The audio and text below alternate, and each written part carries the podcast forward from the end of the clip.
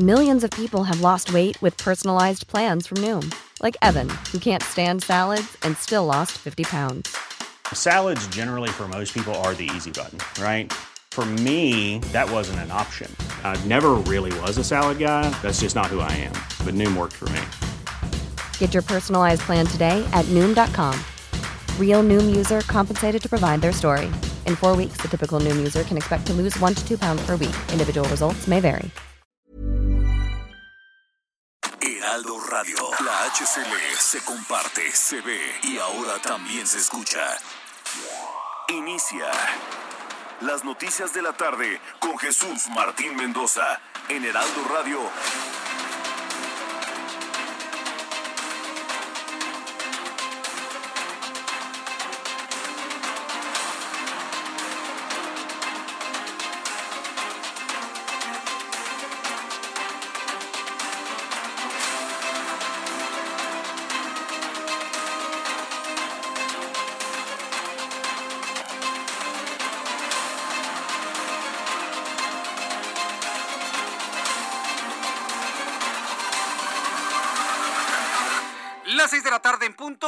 Centro de la República Mexicana. Bienvenidos, muy buenas tardes. Iniciamos el Heraldo Radio correspondiente a este día jueves, 15 de julio de 2021, día de Nuestra Señora de la Luz. Bueno, sí, porque es quincena.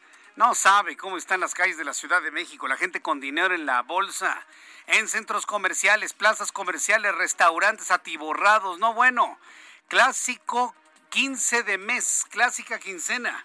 Y bueno, pues en este ambiente y con una gran cantidad de problemas viales debido a diversas marchas, manifestaciones, bloqueos en insurgentes, bloqueos en Paseo de la Reforma, en este ánimo y con un saludo a toda la República Mexicana que nos eh, escucha, le damos la más cordial bienvenida a las noticias del Heraldo Radio. Súbale el volumen a su radio, que le tengo lo más destacado en las últimas horas.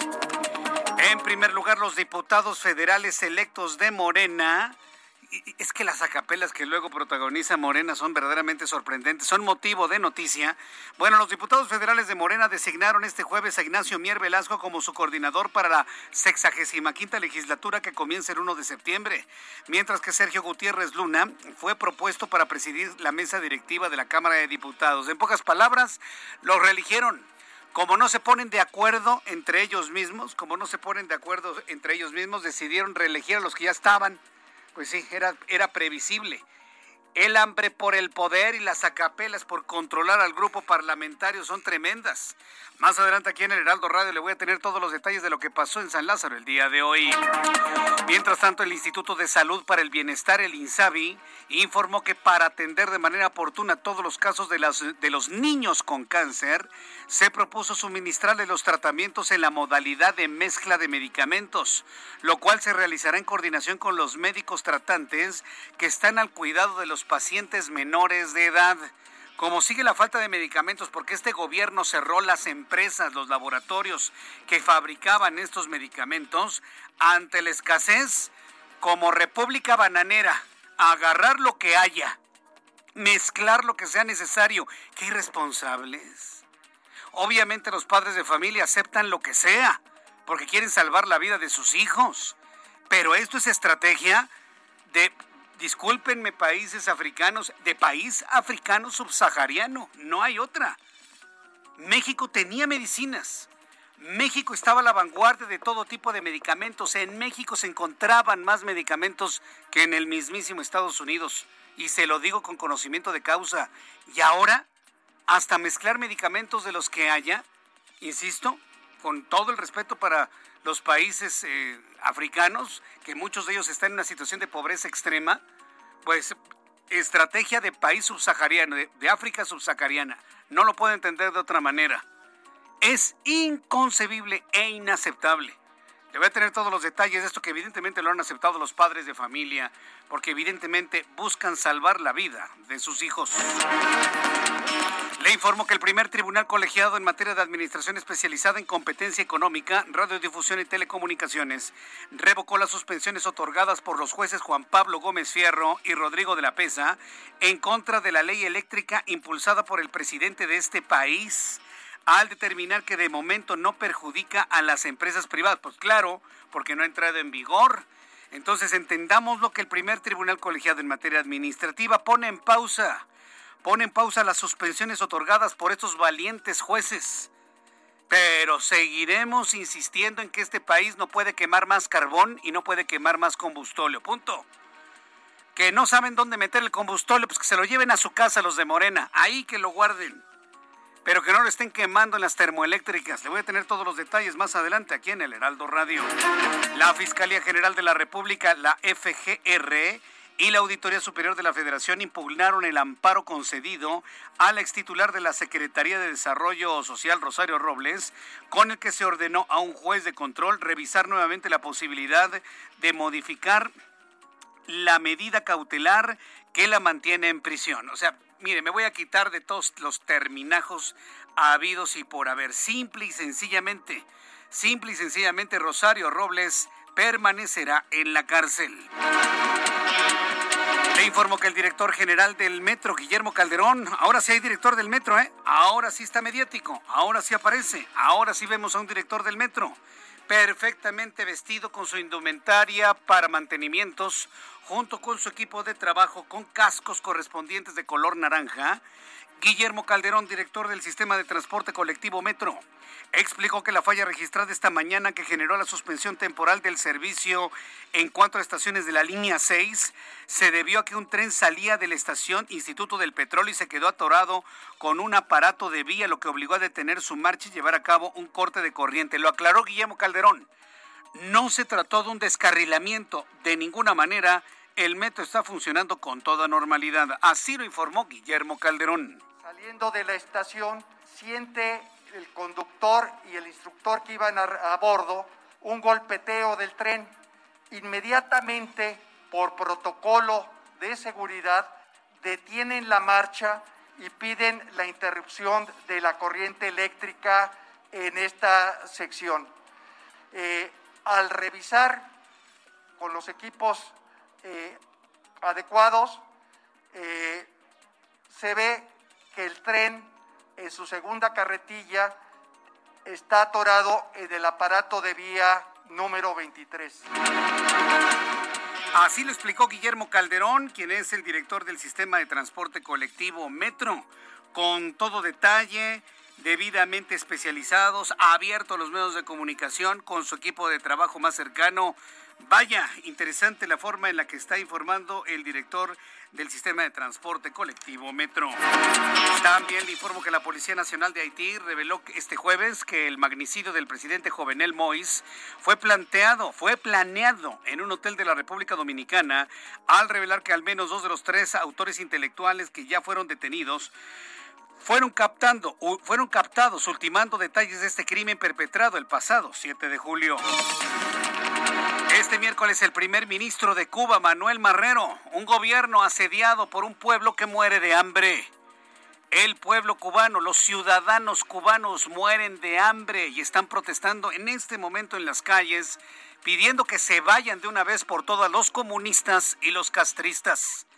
Bueno, pues este miércoles el primer ministro de Cuba, Manuel Marrero, anunció que los viajeros que lleguen a Cuba podrán traer comida, productos de aseo, medicamentos sin límites, en un momento de extrema escasez y malestar social que detonó una ola inédita de protestas en todo el país. No que no, no que no.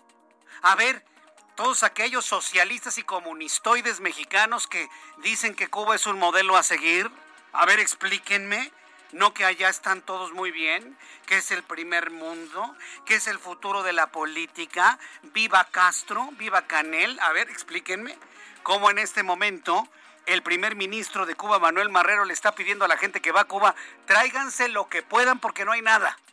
Traigan comida, traigan agua, traigan medicamentos, traigan cobijas, traigan lo que puedan porque nos estamos muriendo de hambre. A ver, quiero que me escriban en este momento todos esos socialistas mexicanos que ven en Cuba un modelo a seguir y que me expliquen lo que está pidiendo Manuel Marrero, quien está suplicando a todos los viajeros que vayan a Cuba que lleven toda la comida que puedan, todos los productos de aseo que puedan, todos los medicamentos sin límite de carga en un momento de extrema escasez en Cuba y en un momento de un gran malestar social que detonó una ola inédita de protestas en todo el país. La medida excepcional entra en vigor a partir del próximo lunes y se mantendrá al menos hasta el 31 de diciembre. Cuba muere de hambre, muere de enfermedad, muere en la ignominia, muere bajo la opresión comunista cubana. Y hoy su primer ministro, ya desesperados, le piden a los viajeros que lleven todo lo que puedan consigo. Que algún socialista mexicano me explique lo que está pasando en Cuba. Me encantaría leerlos. Son las seis de la tarde con nueve minutos hora del centro de la República Mexicana. Vamos con nuestros compañeros corresponsales en la República Mexicana. Juan David Castilla desde Veracruz. Adelante Juan David, ¿qué información nos actualizas hoy? Muy buenas tardes, Jesús Martín, te saludo con gusto, también a toda la gente que nos escucha.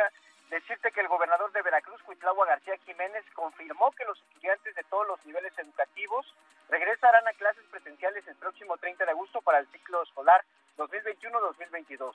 Decirte, Jesús Martín, que en conferencia de prensa el mandatario estatal recordó que el gobierno federal es quien dictamina el inicio de clases y las modalidades correspondientes ante la pandemia del COVID-19. Desde Palacio de Gobierno dijo estar de acuerdo con el regreso a las aulas para garantizar el desarrollo académico de los estudiantes, mismo que se ha visto mermado por el confinamiento. También el titular del Poder Ejecutivo criticó que los líderes de los sindicatos magisteriales se hayan pronunciado en contra del regreso a clases presenciales y enfatizó que los mismos docentes son quienes han solicitado el retorno a las aulas. Esto comenta el gobernador de Veracruz, a pesar de que ya en otros estados de la República se han registrado brotes de coronavirus, sobre todo en los lugares donde ya han regresado a las aulas. Decirte, Jesús Martín, que en este momento el estado de Veracruz se mantiene en semáforo amarillo de riesgo medio de contagio, con más de 69.800 casos confirmados, casi 10.300 defunciones y más de 11.500 casos sospechosos por coronavirus, Jesús Martín. Correcto, muchas gracias por esta información, Juan David Castilla. Un abrazo, hasta luego. Un abrazo que te vaya muy bien. Vamos directamente hasta el Estado de México con Leticia Ríos, nuestra corresponsal en la entidad mexiquense. ¿Qué información nos tienes, Leti? Hola, ¿qué tal, Jesús Martín? Te saludo con mucho gusto para informarte que después eh, de que esta mañana un grupo de alrededor de 40 personas conformado por pacientes de insuficiencia renal y sus familiares cerraron parcialmente los carriles laterales del periférico para inconformarse por el cambio de proveedor que actualmente les otorga el servicio de forma subrogada, el Instituto Mexicano del Seguro Social se comprometió a analizar las peticiones de los pacientes en tratamiento de hemodiálisis que se inconformaron la mañana de este jueves. El instituto informó que eh, pues los manifestantes fueron invitados al diálogo eh, con directivos del hospital a fin de escuchar de forma directa sus inquietudes, a lo cual se, se negaron inicialmente. No obstante, más tarde decidieron exponer sus peticiones, las cuales se analizarán de forma puntual, reiterándoles el compromiso de brindarles la mejor atención para su padecimiento. A través de un comunicado, el IMSS Edomex Poniente señaló que los procesos de asignación de tratamientos subrogados se hacen de forma pública y transparente con el objetivo de brindar un servicio de calidad. La principal petición de los inconformes es que le siga atendiendo la misma clínica privada donde les estaba dando el tratamiento de hemodiálisis, ya que eh, pues aseguran que actualmente con la nueva empresa reciben un servicio de mala calidad. Hasta aquí un reporte, Jesús Martín. Muchas gracias por esta información, Leti. Hasta luego, que te vaya muy bien. Son las 6 de la tarde con 13 minutos. Mucha atención con lo que le voy a informar. Mucha atención con la información de último momento que le tengo en este instante. Súbale el volumen a su radio. La Secretaría de Salud ha dado a conocer el número de contagiados de ayer al día de hoy. La cantidad asciende a 12.821 mexicanos contagiados de COVID de ayer al día de hoy. Ayer fueron 12.116. Hoy 12.821 para un total de 2.629.648.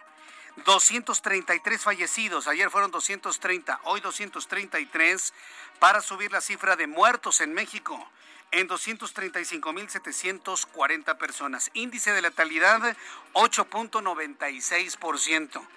Y todavía el empleado en Palacio Nacional insistiendo en que no hay nada que impida el regreso presencial a clases. Lo bueno es que hoy, que hoy reconoció, hoy reconoció el presidente que va a ser optativo, ¿eh?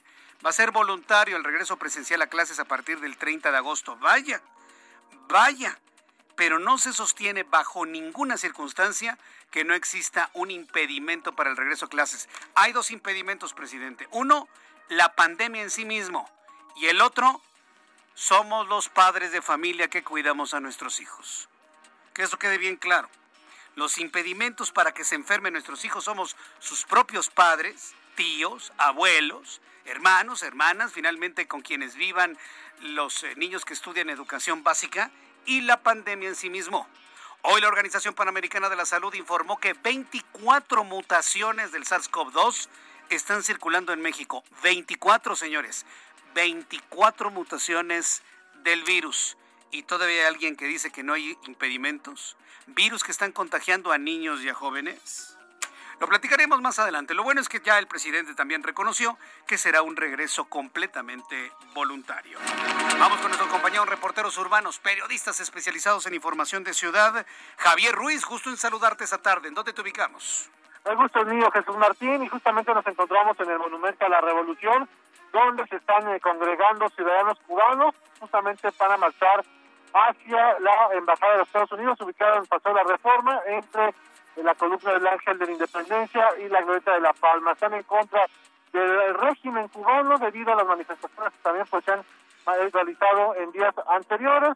Eh, van a marchar sobre el paseo de la reforma, así que tenemos cortes a la circulación en todo este perímetro. De momento todavía está abierto la circulación, sin embargo, pues mientras vayan pasando los minutos, si haya cierres, va a haber problemas graves, así que hay que tomarlo en cuenta. Salir con anticipación, principalmente para quien transita de la avenida Juárez, y esto en dirección hacia Insurgentes o más adelante para continuar hacia el circuito interior. No va a estar de más utilizar la avenida Chapultepec o el circuito interior como alternativa. Insurgentes para esta hora, presente que también carga vehicular, una vez que se deja otra reforma y esto en dirección hacia los ejes 1 y 2 norte. El sentido opuesto también ya con problemas para llegar a Chapultepec y más adelante al entronque con el eje 3 sur, la avenida Baja California. De momento, Jesús Martín, el reporte que tenemos. A ver, Javier Ruiz, las personas que van a marchar del Monumento a la Revolución hacia la Embajada de los Estados Unidos, ¿están en contra del gobierno comunista cubano o a favor? En contra de Jesús Martín, Ah. y justamente, y es por eso que van a ir a la Embajada de Estados Unidos, también para exigir que se levante pues este veto que tienen de, de economía, y es por ello que van a marchar pues en los próximos minutos. Aún son pocos, se habla de tenemos 15 personas en este lugar, sin embargo están esperando a mucho más y también que llegue una batucada para realizar esta marcha, Jesús Martín. Correcto, gracias por la información, Javier Ruiz. Estamos atentos, Torres. Hay que informarle a usted que he conversado con periodistas tanto en México como en Cuba, de origen cubano, periodistas cubanos en México, periodistas cubanos en La Habana, y todos coinciden, fíjese lo que le voy a decir, que no hay mano de Estados Unidos en esto. Que no hay mano de Estados Unidos en esto. Me lo dijo Rubén Cortés hace unos días en televisión. Si estuviese la mano de Joe Biden atrás de estas manifestaciones, el mismo domingo hubiese caído el régimen de Miguel eh, Díaz Canel. El mismo domingo hubiera caído, hubiera salido huyendo de la isla. Pero no, no, en realidad estamos ante una manifestación auténtica del pueblo cubano que está harto. Los cubanos están hartos de sentir hambre y están hartos de vivir en medio de la pobreza. Vamos con nuestro compañero Gerardo Galicia. ¿En dónde te ubicas, Gerardo? Adelante. Oriente de la capital, Jesús Martín, excelente tarde y tenemos información para todos los amigos que van a utilizar el eje 8 sur, la calzada Ermita y Zapalapa. Se ha incrementado la afluencia de vehículos. Hay problemas ya para transitar llegando a su entronque con Javier Rojo Gómez, pero los puntos más conflictivos los ubican llegando a las afueras del metro Guamis Zapalapa y también a las afueras del metro Constitución. El motivo, transporte público, haciendo base en estos puntos, generan reducción de carriles. Prácticamente queda carril y medio para poder avanzar hacia la zona de periférico. Habrá que tomarlo con mucha, mucha calma y buscar el carril de extrema izquierda. Y en el sentido opuesto, dejando atrás el metro Guamis Zapalapa, ya se puede avanzar bastante bien hacia la zona centro de esta ca- alcaldía en Iztapalapa. Y por lo pronto, Jesús Martín, el reporte. Muchas gracias por la información, Gerardo. Hasta luego. Hasta luego, que te vaya muy bien. Israel Lorenzana, qué gusto saludarte esta tarde. ¿Cómo estás? Jesús Martín, muchísimas gracias. También el gusto es mío. Y tengo información para nuestros amigos que se desplazan a través de la Avenida Revolución. Hemos hecho un recorrido desde la zona de Benjamín Franklin y prácticamente hasta la zona de Miscuac. Algunos asentamientos a la altura del viaducto, pero nada para pensar en alguna alternativa. Superando este punto, la circulación mejora también con dirección hacia Barranca del Muerto Jesús Martín. El sentido opuesto, a través de la zona de patriotismo, la circulación fluye a buena velocidad y se presenta como una buena alternativa para nuestros amigos que van con dirección hacia el circuito interior o los que siguen su marcha hacia la zona de constituyentes. Jesús Martín, la información que te tengo. Muchas gracias por esta información, Israel. Hasta luego. Hasta luego, que te vaya muy bien. Bueno, pues en este momento son las 6 de la tarde con 19 minutos hora del centro de la República Mexicana. En respuesta a varias preguntas que me están haciendo nuestros amigos a través de nuestro canal de YouTube, les informo. Un avión de la Fuerza Aérea Mexicana voló hacia Cuba este jueves en medio de las protestas que se registran en la isla desde el domingo pasado y que han causado alerta internacional por supuestos actos de represión emprendidos por Miguel Díaz Canel, todavía aún presidente de Cuba. De acuerdo con registros de la empresa rastreadora de vuelos, eh, Flight Aware, el Boeing 7378MC con matrícula FAM, Fuerza Aérea Mexicana 3526, habría despegado de Cozumel a las 9 de la mañana con 34 minutos con destino a La Habana. Horas después, al filo de las 2 de la tarde, el avión de la Fuerza Aérea Mexicana habría despegado de la isla de regreso a México, según consta en los registros de tráfico aéreo mundial llevados por esta aplicación. Tan sencillo, les llevaron alimentos, les llevaron eh, comida, les llevaron implementos, les llevaron insumos médicos. Lo que decía Miguel Díaz Canel de que no necesitaban, México se los está proveyendo. Y hoy su ministro del Interior pidiéndole a todos los viajeros a Cuba, porque no se han suspendido los viajes a Cuba, en este momento usted puede comprar un boleto de avión para irse a La Habana o a cualquier parte de la isla. Están pidiendo que nos llevemos lo que podamos en comida lo que podamos en medicamentos, lo que podamos, lo que podamos. Quien quiera ir a Cuba, llévese lo más que pueda, sobre todo alimentos, están muriendo de hambre y lo está reconociendo el propio gobierno cubano. ¿Qué drama está viviendo la isla? Les ha estallado en las manos su modelo socialista de represión, ¿cómo llamar? ah, no, de modernidad, de modernidad. Ay, sí, discúlpeme Sí, de modernidad, claro, por supuesto.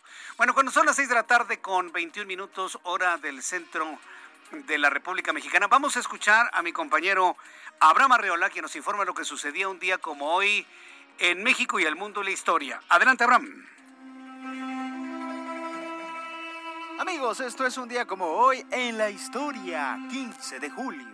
1799, en Egipto se descubre la piedra de Rosetta que permitirá descifrar los jeroglíficos egipcios. 1834, en España, mediante un decreto de la reina Isabel II de España, se pone fin oficialmente a la existencia del Tribunal de la Santa Inquisición. 1864, Alfred Nobel patenta la nitroglicerina como explosivo. 1867, en la Ciudad de México, Benito Juárez entra triunfalmente tras la victoria liberal en la segunda intervención francesa. 1997, en Estados Unidos estrena por Cartoon Network el piloto de Vaca y Pollito con el nombre de No Smoking. Además, Hoy es el Día Mundial de las Habilidades de la Juventud. ¿Y tú qué habilidad tienes, jovencito? Amigos, esto fue un día como hoy. La historia. Gracias. Gracias, Abraham Arreola, con tu forma muy particular de dar las efemérides el día de hoy. Muchas gracias y felicidades a quienes cumplen años, festejan su santo en este día. Bien. Cuando el reloj marca las 6 de la tarde con 23 minutos hora del centro de la República Mexicana, revisamos rápidamente las condiciones meteorológicas para las próximas horas. El Servicio Meteorológico Nacional, que depende de la Comisión Nacional del Agua, bueno, pues está de alguna manera confirmando que seguiremos con las condiciones de lluvia prácticamente en toda la República Mexicana.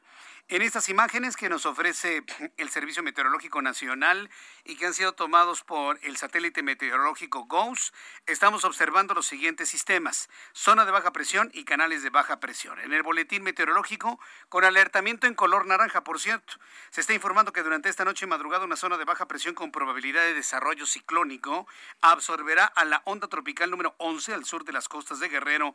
Su circulación producirá lluvias puntuales intensas en Guerrero, muy fuertes en el estado de México, Puebla, Veracruz, Oaxaca, así como lluvias puntuales en la Ciudad de México. Se está pronosticando lluvia intensa en la Ciudad de México, también en el estado de Morelos y en Tlaxcala. El Servicio Meteorológico Nacional está informando sobre el pronóstico del tiempo para las siguientes ciudades. Amigos que nos están escuchando en este momento en la ciudad de Guadalajara, Jalisco, 24 grados en este momento, la mínima 16, máxima 25. Llueve intensamente en Monterrey, mínima 21, máxima 34, en este momento 25 en Monterrey. Aquí en la capital de la República ya lloverá en unos minutos más, 18 grados la temperatura en este momento, mínima 13, máxima 22 grados Celsius. Ya son las 6 de la tarde con 25 minutos. Voy a ir a los anuncios y de regreso le tengo todas las noticias en resumen aquí en el Heraldo Radio. Le invito para que me siga a través de Twitter, arroba Jesús Martín MX, a través de Twitter estoy leyendo sus comentarios, y en nuestro chat en vivo a través de nuestro canal de YouTube, Jesús Martín MX. Escuchas a Jesús Martín Mendoza con las noticias de la tarde por Heraldo Radio, una estación de Heraldo Media Group. Heraldo Radio.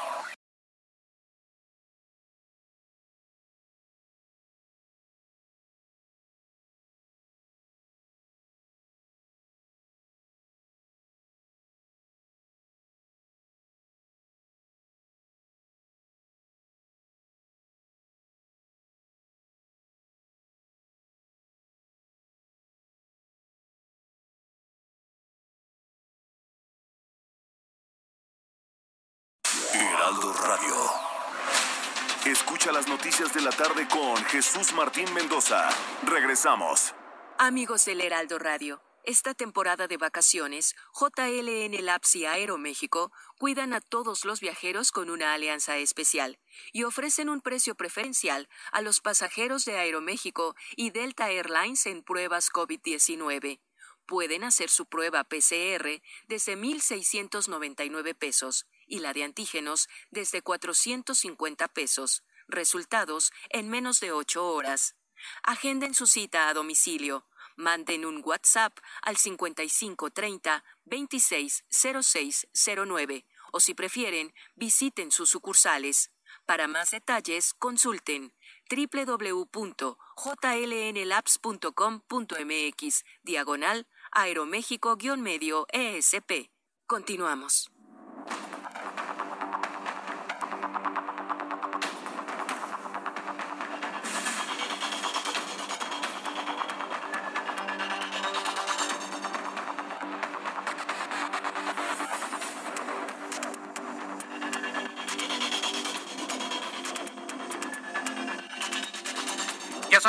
Tarde con 31 minutos hora del centro de la República Mexicana. Continuamos con la información aquí en el Heraldo Radio. Bien, en las noticias importantes de este día, quiero informarle que este miércoles Ignacio Mier Velasco fue designado como el nuevo coordinador del Movimiento de Regeneración Nacional en la Cámara de Diputados.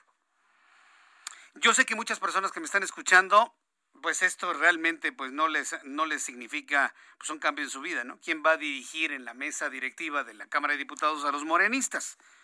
En eso estoy completamente de acuerdo, pero es un tema importante, sobre todo por las discusiones que se van a generar en torno al paquete económico y en la nueva configuración de la Cámara de Diputados a partir del 1 de septiembre.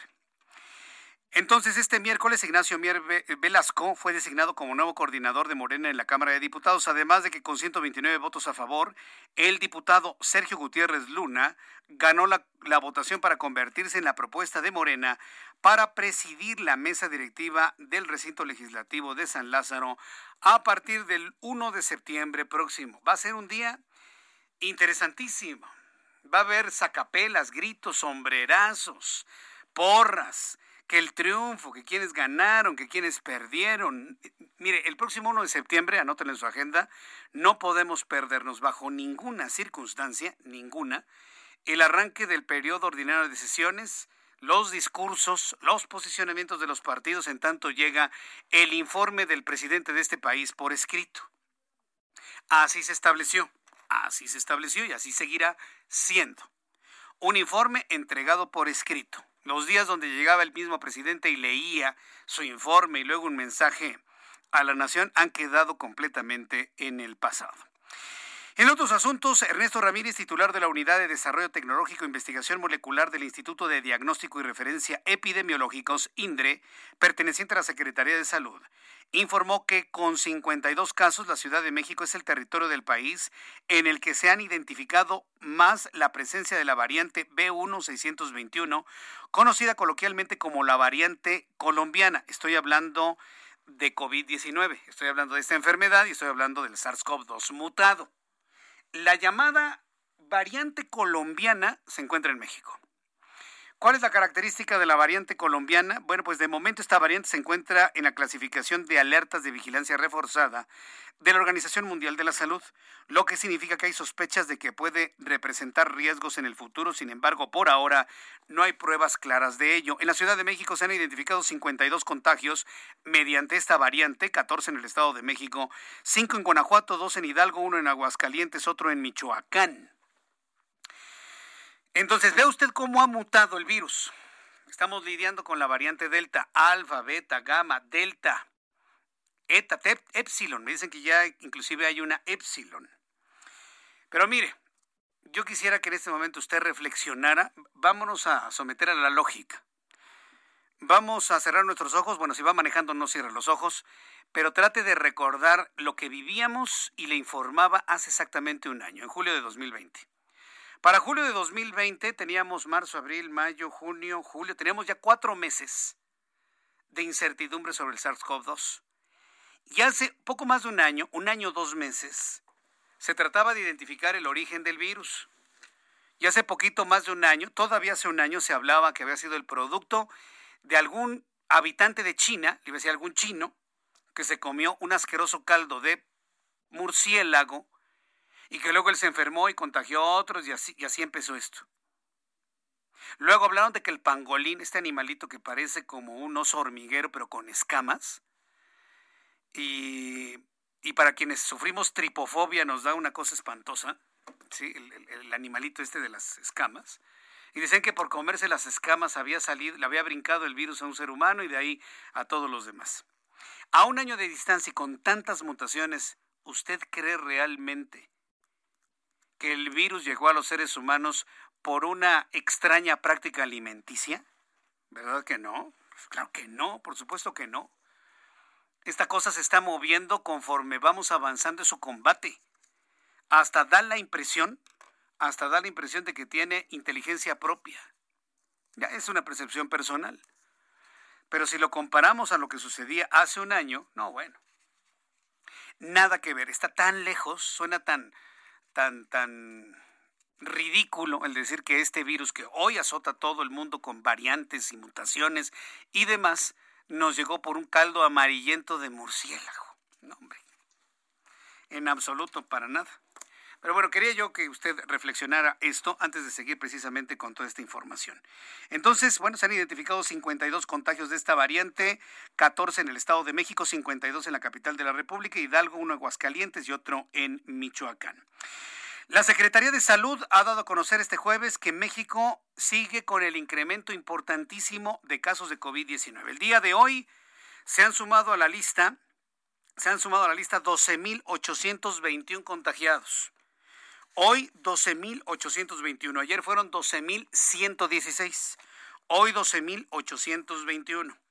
La Secretaría de Salud dio a conocer este jueves que en México se acumulan 2.629.648 contagios de COVID y 235.740 muertos por esta enfermedad.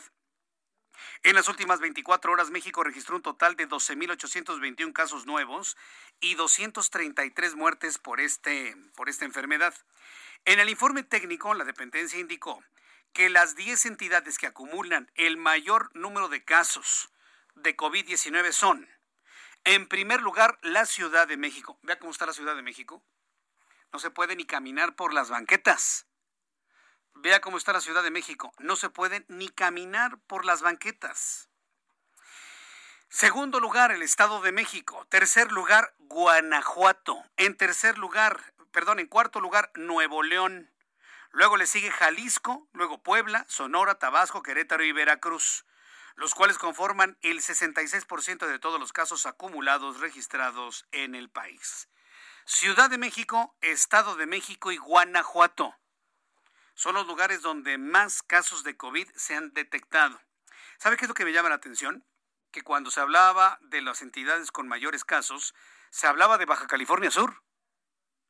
Y ahora Baja, Baja California Sur no aparece en esta lista.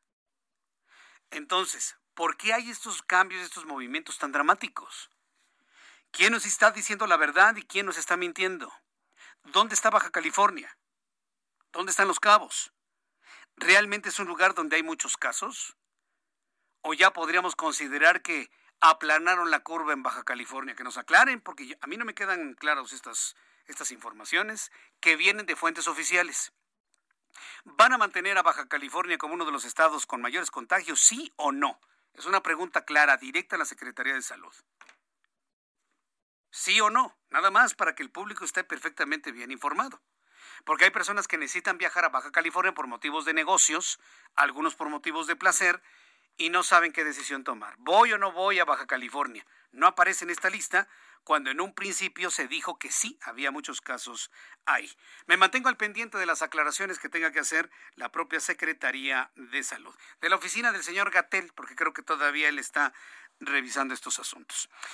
El Instituto Nacional de Migración le pidió a la Comisión Nacional de los Derechos Humanos inspeccionar las áreas del aeropuerto de la capital del país destinada a los migrantes no admitidos, tras denuncias sobre la retención de menores extranjeros en esos espacios dentro de malas condiciones. Ante ello, la autoridad migratoria pidió, de manera oficial, la presencia de un representante de la Comisión de los Derechos Humanos para verificar las condiciones de esa área, la cual no tiene categoría de estancia o estación migratoria y que pertenece al mismo aeropuerto. Además dijo que quienes permanecen en el lugar derivado de algún incumplimiento de la ley de migración deben ser retornados al país de procedencia por medio de la aerolínea en la que llegaron a México y que el tiempo de estancia e insumos son responsabilidad de la empresa aérea correspondiente. ¿Por qué cree que no se los llevan? Pues sí no, no, no, van a, no van a llevar a alguien gratis, ¿no? Arriba. Pero bueno, eso es lo que prevalece en cuanto a la situación migratoria en el Aeropuerto Internacional de la Ciudad de México. Ya son las 6 de la tarde con 40 minutos, hora del centro de la República Mexicana. En unos instantes voy a platicar con Elia Castillo, reportera del Heraldo de México, que le va a tener más detalles de la designación del nuevo coordinador de la bancada de los morenistas en la Cámara de Diputados. Eso lo tendremos un poco más adelante. También voy a platicar con Alejandro Sánchez, autor de la columna, columna Contra las Cuerdas. Estados Unidos bloquea vuelos por variante de COVID-19 y caen en México. Es decir, si hay vuelos internacionales que llegan a los Estados Unidos y detectan casos de COVID al interior, ¿a quién creen que se los mandan? Ah, bueno. Ah, bueno. Bueno, pues que lo sepa tanto Marcelo Ebrard, secretario de Relaciones Exteriores, como el propio presidente. A ver si mañana en su mañanera de viernes dicen algo sobre esta nota. Al ratito le tendré la información con Alejandro Sánchez. Además, voy a conversar con Armando Zúñiga, presidente de la Coparmex en la Ciudad de México, acerca de que los crecientes casos de COVID-19 puedan traer un nuevo cierre de comercios. Lo habíamos planteado en el Heraldo Televisión. ¿Existe la posibilidad de un cierre masivo de comercios, de negocios, de empresas? es decir, de ir nuevamente a una paralización, ir nuevamente a una paralización de la economía ante el incremento de los casos de COVID-19? Me está escribiendo Amando Castillo Jiménez, dice, mándame un saludo. Pues saludos, Amando, gusto en saludarte, gracias por estar aquí. También quiero saludar a Laura Elena Landa, ni siquiera te vacunaste. Gracias a personas como tú, el virus se reproduce sin cesar, mutando y variando, me dice Laura tienes tú una idea muy equivocada de las vacunas. Y yo lamento, yo lamento que te informes erróneamente en otros medios de comunicación. Aquí jamás hemos dicho que la vacuna sea una especie de, de huevo en el que se meta a alguien y que ya no le llega el virus. El virus entra en la persona vacunada y se combina con su genética y lo transmite. ¿A poco no lo sabías, Laura Elena? ¿No lo sabías? Bueno, pues por eso hay que escuchar el Heraldo Radio, el Heraldo Televisión, leer las investigaciones del Heraldo. La vacuna no es otra cosa que una sustancia que evita, si te da el COVID, que te mueras. Nada más. Nada más y nada menos. Una persona con vacunas, inclusive con las dos, se puede enfermar de COVID e inclusive puede ir a dar al hospital, pero puede salvar la vida. En otras personas que le hubiese dado más leve, simplemente pues le llega el virus y ya no tiene síntomas, pero lo tiene. Se combina con su material genético y lo transmite. Precisamente por eso, la gente vacunada debe utilizar inclusive el cubrebocas. También. Así que la vacuna no crean que es nada más una, una armadura como la de Iron Man, Laura. Estás completamente equivocada. El virus sigue entrando, sigue entrando y saliendo del cuerpo humano, vacunado o no vacunado. Se sigue multiplicando con, la, con el material genético de las personas que infecta y sigue mutando. La única diferencia es que el sistema inmunológico está un poco más fortalecido, vamos a llamarlo de esa manera, para poder lidiar con el virus en caso de que llegue. Es mi obligación tener que informar esto porque finalmente así es y esa es la verdad y todos los médicos lo saben. Vamos a entrar en comunicación con nuestro corresponsal Carlos Navarrete desde el estado de Guerrero. El, gobierno de la señora Salgado afrontará una severa escasez de recursos económicos. ¿A poco ya no van a encontrar la lana? Hoy Héctor Astudillo, quien es el gobernador constitucional de Guerrero, ofreció su sexto informe de gobierno y en ningún momento le dijo que le iba a entregar un estado de pauperado a la señora Salgado. ¿Qué le habrá dictado en el guion su papá? Carlos Navarrete, adelante, te vemos y escuchamos. Buenas tardes, buenas tardes al auditorio. Comentarles que eh, efectivamente el día de hoy el gobernador Héctor Astudillo Flores informó, advirtió que derivado de la crisis económica generada por la pandemia, eh, la próxima administración que encabezará la morenista Evelyn Pegado Pineda enfrentará una severa escasez de recursos. Así lo expresó la mañana de este jueves en las instalaciones de Casa Guerrero, durante el mensaje con motivo de su sexto y último informe de gobierno al que acudió el secretario de Agricultura Federal Víctor Manuel Villalobos Arámbula y también representantes del Poder Legislativo y Judicial locales. Textualmente, Astudillo dijo, entregaré una administración en marcha, por lo cual el próximo gobierno dispondrá de mayores capacidades de operación y acción política. No obstante, con responsabilidad debo referir que enfrentará una severa escasez de recursos. Héctor Astudillo recordó que en 2020 la, la emergencia sanitaria produjo una caída drástica del 8% en la actividad económica del país y del 38% en lo que refiere a los ingresos petroleros, afectando la recaudación de ingresos presupuestarios federales, la recaudación federal participable y los recursos federalizados destinados a las entidades del país. Ante este escenario, dijo que es deseable que el próximo gobierno obtenga los apoyos federales necesarios para que desde su inicio ofrezca respuestas inmediatas a las demandas que enfrenta Guerrero.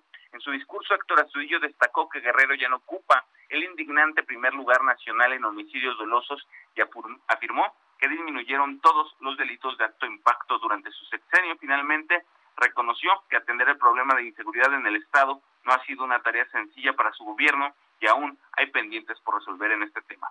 Mi reporte. Muchas gracias, Carlos Navarrete. Hasta luego. Hasta luego, que te vaya muy bien. Me escribe Claudia Georgina Hernández. ¿Cómo te va, querida Claudia? Me da mucho gusto saludarte como todas las tardes aquí en el Heraldo. Y me dice, Jesús Martín, yo no entiendo por qué hablas tan mal de las vacunas. Sin ellas todavía nos estaríamos muriendo de la influenza. Ah, no, espérame. Yo no estoy hablando mal de la vacuna. Darle su justa dimensión no es hablar mal de la vacuna. Gracias a la vacuna, la humanidad podrá salvar la vida de esto, pero hay que darle su justa dimensión. La vacuna contra el COVID-19 no tiene ni un año de desarrollo. Todas las vacunas, la de influenza inclusive, para poderla realizar, para poderla sacar, tuvo una investigación al menos de 10 años. Y todavía la vacuna de la influenza se está cambiando año con año. Claudia Georgina. Esto que estamos viviendo con el COVID-19 ante la emergencia mundial raya todavía la experimentación. Todavía no se sabe cuáles son los efectos de la vacuna a 5 o 10 años. ¿Sabes cuánto tiempo se tardó la elaboración de la vacuna contra el dengue? Yo fui copartícipe de las vacunas. Si alguien sabe de vacunas que conduce noticias, he sido yo. He estado con Sanofi en el desarrollo de las vacunas y he visto cómo se hacen inclusive en su laboratorio en León. Entonces, cuando yo comento algo es porque tengo el conocimiento de algunas cosas, porque he querido hacerlo. Me he involucrado en el tema. La vacuna del dengue se tardó 15 años, 15 años en desarrollarse. ¿Y sabes por qué se tardó 15 años? Porque no funcionaba con una tercera variante de influenza. Perdón, de dengue. Estoy hablando de dengue. Con una tercera variante de dengue. ¿Y sabes dónde se hicieron los estudios? En el estado de Morelos. Una vez que se pudo ajustar la vacuna para que funcionara con las tres variantes de dengue, entonces fue cuando salió. 15 años después. 15 años. Y aquí me quieren decir que con un año la vacuna es completamente confiable. Es confiable y hay que vacunarse. Yo no digo que no, pero hay que darle su justa dimensión. Esta y otras vacunas no son la garantía de mantener la salud, de que no me pase nada, así me, me revuelque en un, en de lodo, de luchas de lodo. No, no, no, no, no, podemos ser tan irresponsables. Vacúnese, le toca su vacuna, vacúnese, pero siga utilizando el cubrebocas, manténgase en casa, sana distancia, lavarse las manos, estornudar de etiqueta y no ir a lugares concurridos.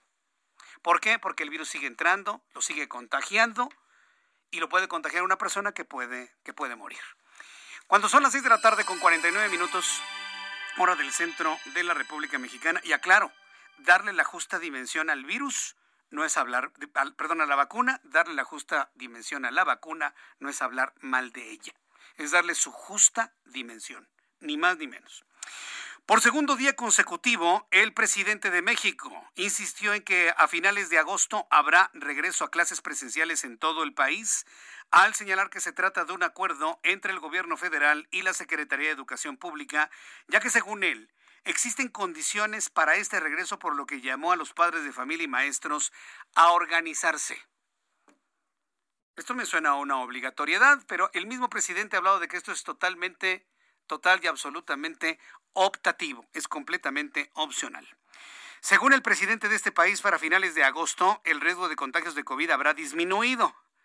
Híjole, si disminuye igualito que como se aplanó la curva el año pasado, yo tendría mis dudas, ¿eh? Pero bueno, dice que para finales de agosto ya todo se habrá disminuido.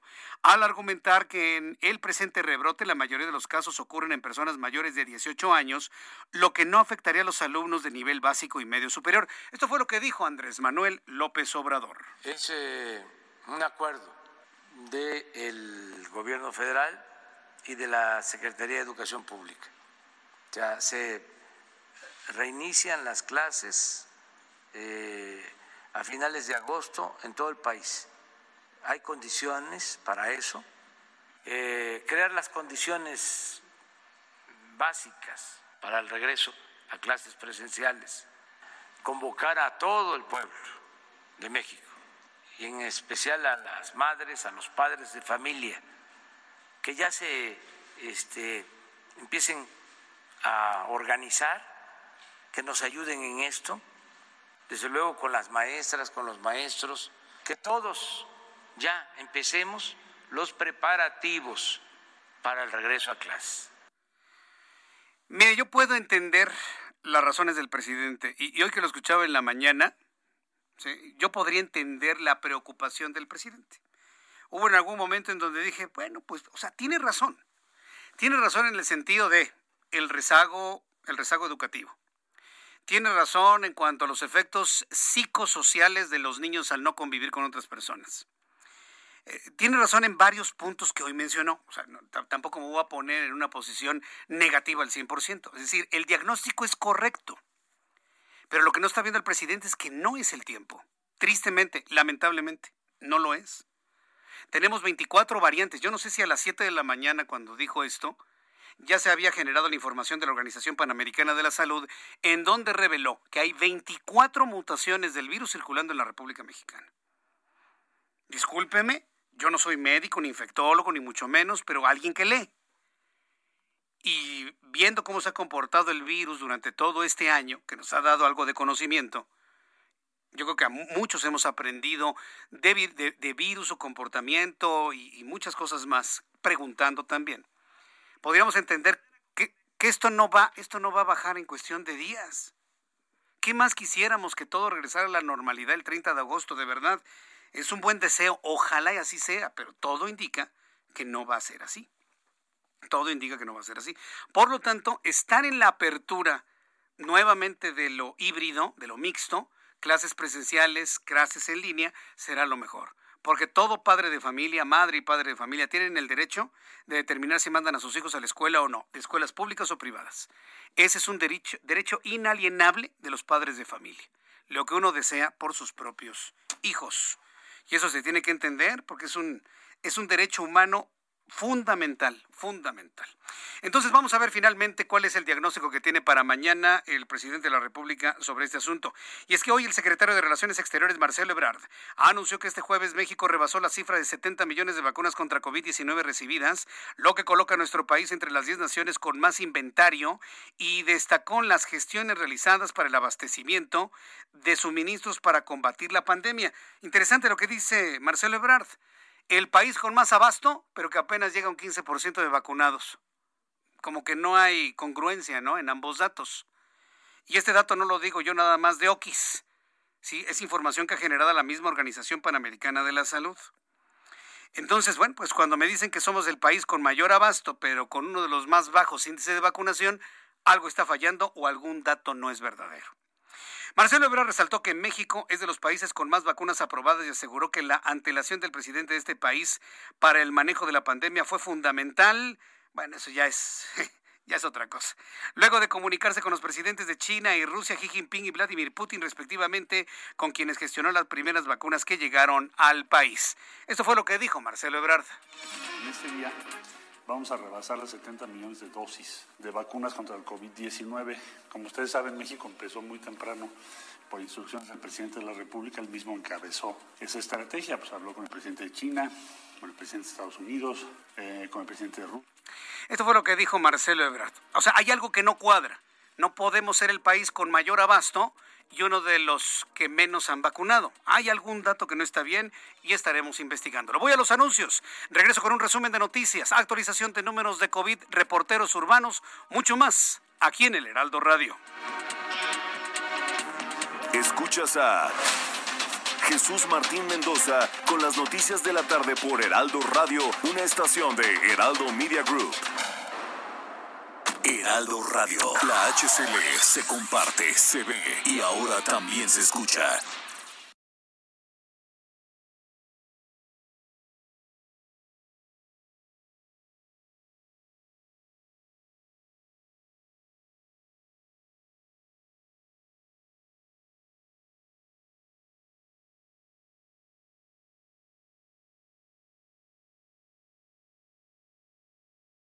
Heraldo Radio 98.5 FM, una estación de Heraldo Media Group, transmitiendo desde Avenida Insurgente Sur 1271, Torre Carrachi, con 100.000 watts de potencia radiada. Escucha las noticias de la tarde con Jesús Martín Mendoza. Regresamos.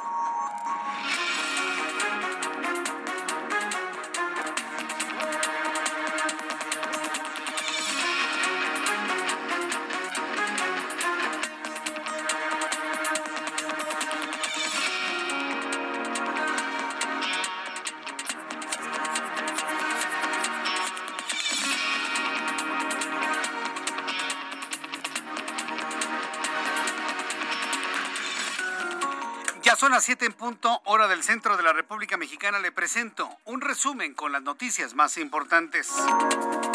Con 12.821 casos sumados a la lista de contagiados, hoy la Secretaría de Salud está informando sobre uno de los registros más altos desde este año que empezó 2021. 12.821 contagiados de COVID-19 que suman a 2.629.648 los contagios. La Secretaría de Salud también ha informado sobre 233 fallecidos para un total de 235.740. Dice la Secretaría de Salud que hasta este momento van, eh, bueno, el índice de letalidad ya asciende a 8.96%.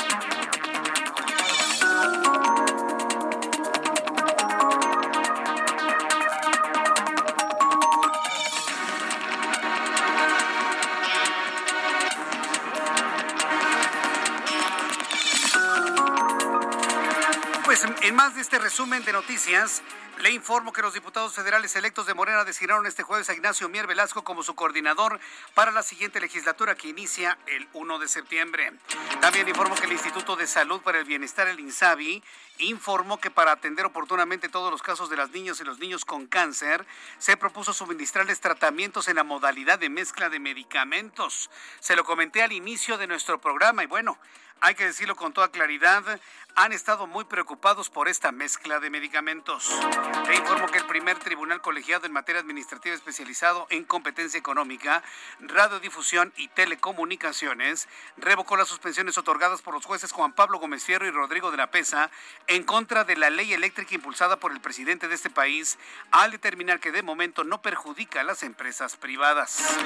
También informo en este resumen de noticias que la Fiscalía General de la República y la Auditoría Superior de la Federación impugnaron el amparo concedido al extitular de la Secretaría de Desarrollo Social, Rosario Robles Berlanga, con el que se ordenó a un juez de control revisar nuevamente la posibilidad de modificar la medida cautelar que la mantiene en prisión.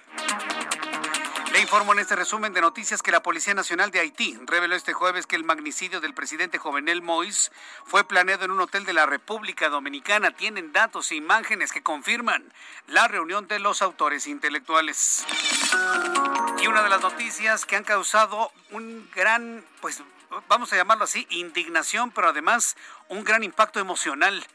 Este miércoles el primer ministro de Cuba, Manuel Marrero, sí, de los comunistas, de los castristas, de los canelistas, anunció que los viajeros que lleguen a Cuba podrán llevar comida, productos de aseo, medicamentos, todo lo que usted pueda.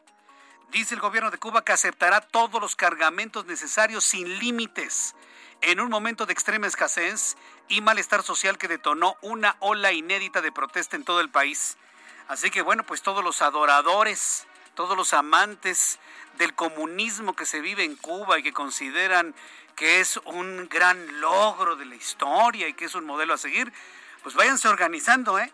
Para llevarles comida, para llevarles medicinas, para llevarles agua, para llevarles todo tipo de insumos.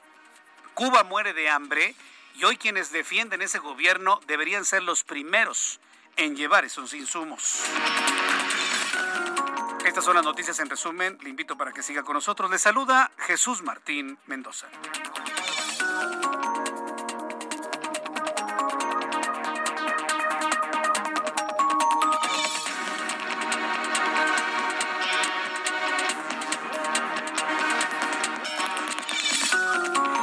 Son las 7 con 4, las 7 con 4 hora del centro de la República Mexicana. Bueno, pues continuamos con la información aquí en el Heraldo Radio. Vamos con nuestros compañeros reporteros urbanos. Empiezo con mi compañero Javier Ruiz. Javier Ruiz con más información. Adelante, Javier, ¿dónde te ubicas? Adelante, Javier. Gracias, Martín. Saludo con gusto. Excelente tarde. Nos encontramos en el Monumento a la Revolución, donde ha comenzado este mitin por ciudadanos cubanos residentes en México, quienes se oponen al gobierno de Miguel Díaz Canel. Ellos, en estos momentos, Martín, pues están realizando un mitin. Posteriormente ha llegado también pues un grupo de música eh, cubana, van a tocar y posteriormente estarán saliendo en marcha hacia la embajada de los Estados Unidos. Lo que nos han referido es que utilizarán la Avenida de los Insurgentes, el Paseo de la Reforma, por lo que tendremos cortes a la circulación. De momento no afectan la circulación, únicamente están llevando a cabo este mitin justamente un costado del Monumento a la Revolución. La circulación en el circuito en general es, bastante aceptable en este punto, no encontraremos ningún problema para transitar. Donde sí hemos ya checado algunos problemas viales es sobre insurgentes, al menos del paseo de la reforma y en dirección a los ejes 1 y 2 norte, pues ya la circulación bastante complicada, hay que evitarlo, en preferencia utilizar pues el paseo de la reforma, el eje central también puede ser de gran ayuda, aunque ya presentan carga vehicular. De momento, Martín, el reporte que tenemos. Muchas gracias por la información, Javier Ruiz. Estamos atentos. Hasta luego, muy buenas tardes. Eh, antes de saludar a Gerardo Galicia, le informo que la Fiscalía General de Justicia de la Ciudad de México ha cumplimentado una orden de aprehensión contra el exsecretario de Obras Capitalino y excomisionado para la reconstrucción, Eder Tungui. Edgar Tungui, quien se encuentra preso en el reclusorio norte por su participación en el delito de uso ilegal de atribuciones y facultades. La Fiscalía ha cumplimentado esta quinta orden de aprehensión contra Edgar Tungui Rodríguez. Gerardo Galicia, ¿en dónde te ubicas? Adelante, buenas tardes. Zona oriente de la capital Jesús Martín. Excelente tarde y tenemos información para nuestros amigos que van a utilizar el eje 6 sur. Ya se ha incrementado la afluencia de autos, ya hay problemas para transitar, dejando atrás la central de abasto de Iztapalapa, llegando a Javier Rojo Gómez y hasta el periférico van a encontrarse con largos rezagos en semáforo. Habrá que manejar con muchísima paciencia y en un caso contrario es el eje 5 sur. En esta vía encontramos un avance realmente rápido. Si están dejando atrás el periférico y se dirigen al circuito interior, de momento es una excelente alternativa. Y por lo pronto, Jesús Martín, el reporte. Muchas gracias por esta información, Gerardo. Hasta luego. Hasta luego, que te vaya muy bien. Quiero decirle que el ministro presidente de la Suprema Corte de Justicia de la Nación, Arturo Saldívar, escuche usted lo que ha anunciado Arturo Saldívar. Anunció que el máximo tribunal del país regresará a labores presenciales a partir del 2 de agosto. En plena pandemia y tercera ola, Arturo Saldívar, ¿de verdad? aunque aclaró que se mantendrán todas las medidas sanitarias para los propios ministros, trabajadores y usuarios que visiten el edificio sede. Yo no dudaría que haya alguien que interponga un amparo ante esta denuncia, ante esta acción. Es poner y exponer a la gente a que se contagie y muera. ¿Pero qué, clase de país estamos? Estamos en, en, el momento de mayor contagio. Ah, regresamos a actividades presenciales para que no se me enoje el presidente. Es increíble, verdaderamente. Israel Lorenzana, ¿en dónde te ubicamos? Buenas tardes. Jesús Martín, muchísimas gracias. Pues yo tengo información para los automovilistas que se desplazan a través del Paseo de la Reforma. Estamos ubicados exactamente en la glorieta del Ángel de la Independencia y ya hemos hecho un recorrido importante a través de esta arteria. Hemos encontrado carga vehicular a través de la zona del circuito interior.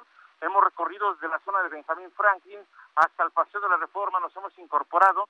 Y es que hay que recordar que continúa este plantón frente a las oficinas del Instituto Mexicano del Seguro Social. Elementos de la Secretaría de Seguridad Ciudadana están desviando los vehículos, así que bueno, pues hay que tomarlo en cuenta. Avenida Chapultepec, sin duda alguna, es la alternativa. El sentido opuesto, los mismos problemas. Hay que utilizar en este punto, en estos momentos, Marina Nacional o por supuesto también la México-Tacuba para seguir su marcha a través de Mariano Escobedo con dirección hacia Río San Joaquín o más allá hacia la zona del Paseo de la Reforma. Jesús Martín, la información que te tengo. Muchas gracias por la información, Israel Lorenzana. Hasta luego. Hasta luego, que te vea muy bien. Hoy se publicó en el, en el New York Times, de acuerdo con el diario estadounidense New York Times, eh, Israel actúa con lentitud en la solicitud de extradición de México en el caso de Tomás Cerón de Lucio, quien estuvo a cargo del caso Ayotzinapa como un castigo, así dice la nota del New York Times, un castigo a México por el apoyo a las indagatorias de Naciones Unidas sobre posibles crímenes de guerra de Israel contra los palestinos. Ahora sí que México está siendo castigado por Israel y no les están dando más detalle de la ubicación de Tomás Cerón de Lucio. Vamos hasta el estado de Oaxaca con nuestra corresponsal Karina García. Estimada Karina, gusto en saludarte. ¿Cómo estás? ¿Qué tal, Jesús Martín? Muy buenas tardes a ti y a tu auditorio. Pues informarte que luego de la retención de casi 50 elementos de la Guardia Nacional, Policía Estatal, Ministerios Públicos y Peritos en Santiago Textitlán, en la Sierra Sur de Oaxaca. El gobernador Alejandro Murat Hinojosa confirmó que acudirá a esta zona para eh, pues dirimir este conflicto que se mantiene desde hace tres días. Los afectados, eh, en este caso los elementos de la Guardia Nacional y las policías, eh, ingresaron la tarde de ayer a esta zona para dar seguimiento a personas que fueron víctimas de un desplazamiento forzado tras un enfrentamiento con sus agencias municipales, Río Santiago y Santiago Xochiltepec, en diciembre pasado, en donde resultaron pues dos personas muertas y 40 casas dañadas. Sin, sin embargo, al ingresar a esta comunidad, los pobladores detuvieron a la Guardia Nacional, a elementos de la Policía Estatal y otros eh, funcionarios de gobierno y los trasladaron a la cancha municipal, en donde aún los mantienen en este caso, el gobernador aseguró que pues el estado de salud de todos de todos estos elementos de las diversas corporaciones pues se encuentra bien. Sin embargo, hace un momento el gobernador eh, pues tuvo una llamada precisamente con las autoridades municipales de esta localidad para confirmar su visita a Santiago Textitlán y así poder liberar a estos más de 50 elementos de diversas corporaciones. Jesús Martín. Correcto, gracias por esta información, Karina. Buenas tardes. Gracias, Karina García, desde el estado de Oaxaca. Quiero informar que más de 20 personas han muerto y docenas estaban desaparecidas en Alemania y la vecina Bélgica. Sí, países del primer mundo que están sufriendo inundaciones. como las que se ven en algunos municipios mexicanos de la costa del Pacífico cuando llueve fuerte. Igualito. Y aquí es donde la naturaleza nos da una tremenda lección de que no importa si se es rico o se es pobre, cuando el agua quiere llegar, llega donde sea, sea rico, sea del primer mundo o del otro mundo. Más de 20 personas murieron y docenas y docenas estaban desaparecidos en Alemania y Bélgica después de que las fuertes inundaciones convirtieran en arroyos las calles de varias ciudades alemanas en caudalosos torrentes, llevándose todo, autos, postes, mobiliario, personas, absolutamente todo, inclusive algunos edificios los derribó la fuerza del agua de los torrentes que aparecieron luego de las intensas lluvias en la parte central de Europa muy importante lo que ha ocurrido allá. Inclusive el gobierno de México ha reaccionado y ha enviado a la Secretaría de Relaciones Exteriores condolencias al gobierno de Alemania, que por cierto su primera ministra Angela Merkel se encuentra en Estados Unidos reuniéndose con el presidente Joe Biden. Bueno, pues ya el gobierno de México ha enviado condolencias al gobierno de Alemania debido a todo lo que ha ocurrido. Son las 7.12, las 7.12 horas del centro de la República Mexicana. Me da mucho gusto saludar a Armando Zúñiga, licenciado Armando Zúñiga, es presidente de la Coparmex en la Ciudad de México. Estimado Armando Zúñiga, bienvenido, muy buenas tardes. Muchas gracias, Jesús Martín. Eh, saludo al auditorio. Muchas gracias por la invitación. Muchas gracias. Está subiendo con velocidad el COVID-19. Hoy se están rompiendo todos los récords y tenemos cifras de contagio que alcanzan casi 13 mil personas en un solo día, solo comparable con lo ocurrido en diciembre, enero de este año. ¿Tenemos el riesgo de volver a paralizar la economía y cerrar las empresas? Armando Zúñiga. Eh, sí, Jesús Martín, pues el riesgo es latente, sin embargo, también lo hemos manifestado que la salud va de manos de la, de la economía que se encuentra muy afectada y solo en la Ciudad de México hemos perdido más de 70 mil unidades económicas. Y bueno, nosotros apostamos por mejorar los protocolos, por intensivar la parte de prevención de que podamos eh, pues eh, eh, utilizar todos los medios a nuestro alcance para poder protegernos y no llegar a este nuevo cierre que sería catastrófico para muchas este, empresas. Estamos en el dilema de cerrar o dejar abierto o trabajar a medio gas. ¿Cuál va a ser la decisión que prevalezca? Bueno, yo creo que la decisión va a ser en, que sean protocolos estrictos y en mantener eh, los sectores abiertos, porque como te, comenté, pues tenemos que contener la pérdida de empresas, la pérdida de unidades económicas, porque bueno, como estamos hoy, vamos a tardar de dos a tres años en, en recuperar. Entonces yo creo que el camino y el camino que vemos en Coparmex es en, establecer protocolos más estrictos, pero no cerrar nuevamente las actividades económicas. Eso me parece muy interesante. Ya se ha aprobado desde el año pasado el home office, pero también el home office tiene sus, problemas. Si bien se ahorra en el transporte, se ahorra en gasolina, se ahorra en espacios y demás, pues ha tenido también sus, sus problemas. Inclusive hay trabajadores que aseguran que trabajan más en home office que en sus propias oficinas. ¿Cómo poder hacer este esquema o perfeccionar este esquema, vamos a llamarlo así? Bueno, hoy se está trabajando en una legislación que es muy importante definir los roles, los roles que tienen los colaboradores, los roles que tienen los empleadores y bueno, llegar a pues a algo donde sea justo para ambas eh, partes y a lo mejor tenemos que poco a poco eh, ir evolucionando, ¿no? Sabemos que el, el home office al 100% tampoco es sano, pero tenemos que llegar a un híbrido, a ver, este, tal vez mitad eh, en home office, mitad presencial en la oficina, pues es algo que está cambiando constantemente y también es eh, dependiendo de las necesidades de, de cada empresa. Sí, y estaría en función también del número de, empleados que tenga cada, empresa. ¿En qué, ¿En qué momento la Coparmex, al menos en la Ciudad de México, podrá hacer algunos balances de, del personal que se encuentra en casa, del personal que se encuentra en empresas y cuántas más van a poder sufrir lamentablemente los efectos de esta tercera ola de la pandemia? Pues ya lo hemos estado haciendo, hemos estado evaluando esta parte qué tan sano es seguir permaneciendo en home office, qué sectores, cómo podemos ir evolucionando, también de acuerdo a, pues estamos muy pendientes de, la legislación en, en la materia, pero definitivamente cada empresa, cada sector, pues es diferente y se tiene que ir adaptando a esta nueva normalidad, eh, pero principalmente buscando el que las empresas pues sigan su curso y, y puedan seguir siendo productivas. También en esta parte, pues ver cómo las empresas se van adaptando, ya sea el e-commerce, eh, ya sea diferentes eh, situaciones para no no tener que interrumpir sus actividades y seguir eh, pues comercializando sus productos, buscando los canales adecuados y con esto pues lograr que contener el número de empresas y de unidades económicas perdidas. Bueno, pues veremos cómo, cómo va avanzando toda esta situación con, el, con la actividad económica. Yo no veo intención, ¿eh? ni de la Secretaría de Salud, y menos del presidente de la República, de paralizar la economía, ¿eh? o de enviar algún mensaje de, de reducir la actividad que tenga que ver con el contacto con otras personas. No veo el más mínimo interés. Yo pienso que los líderes empresariales como ustedes son los que van a tener que tomar en sus manos la responsabilidad de esta convocatoria. Armando Zúñiga.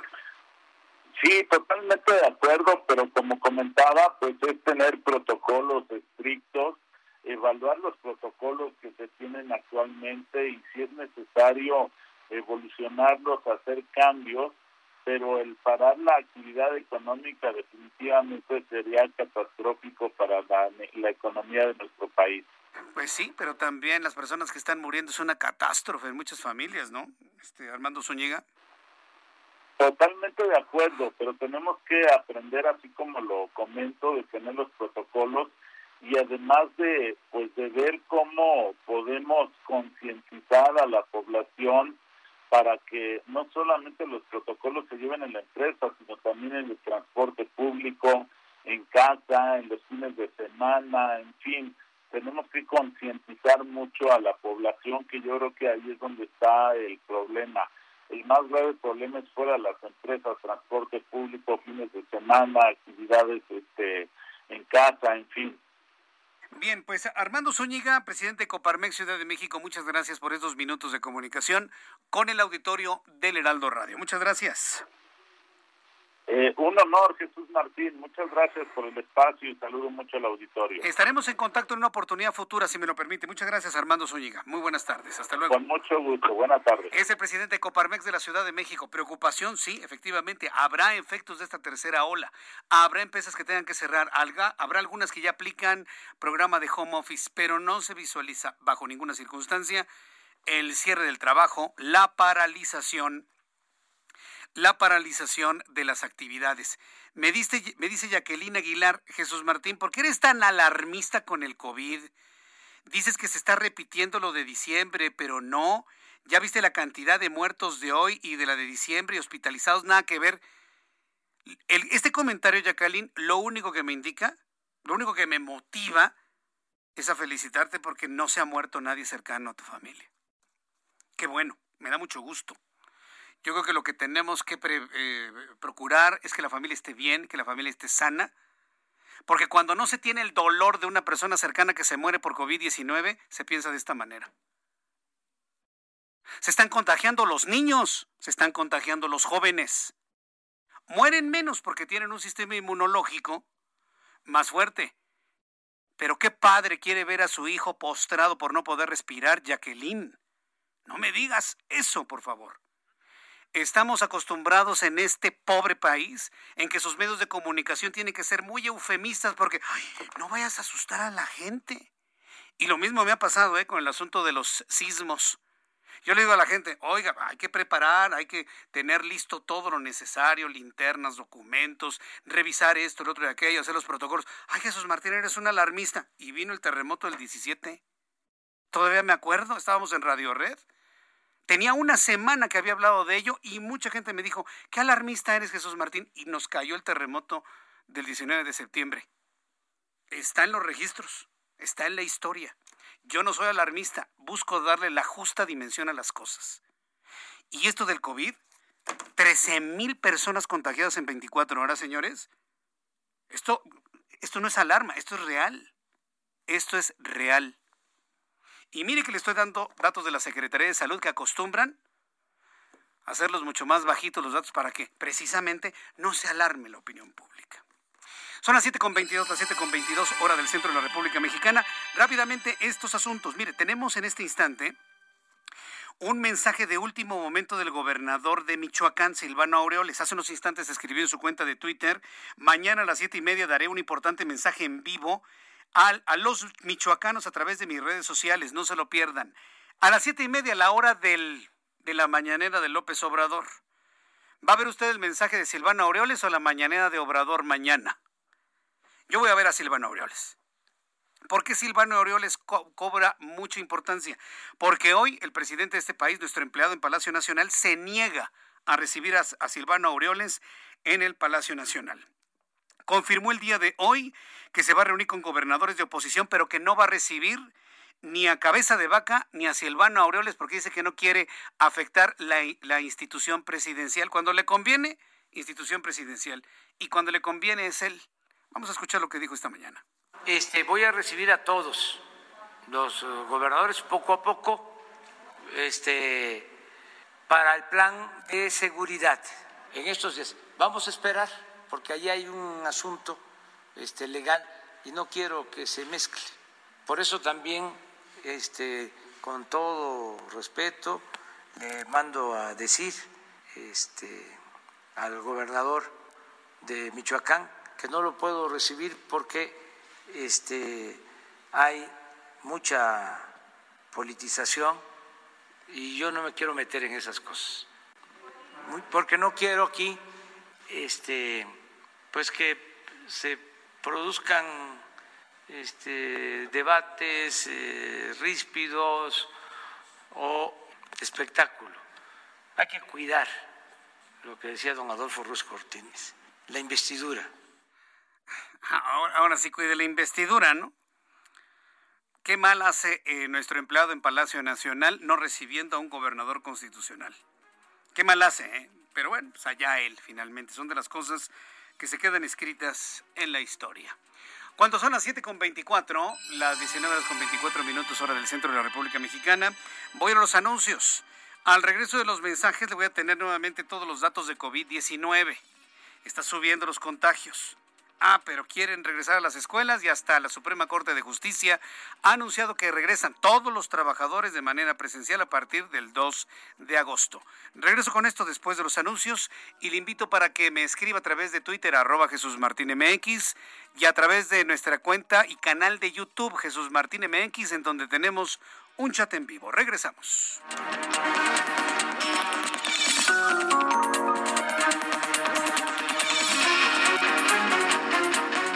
Escuchas a Jesús Martín Mendoza con las noticias de la tarde por Heraldo Radio, una estación de Heraldo Media Group. Heraldo Radio, la HCL se comparte, se ve y ahora también se escucha.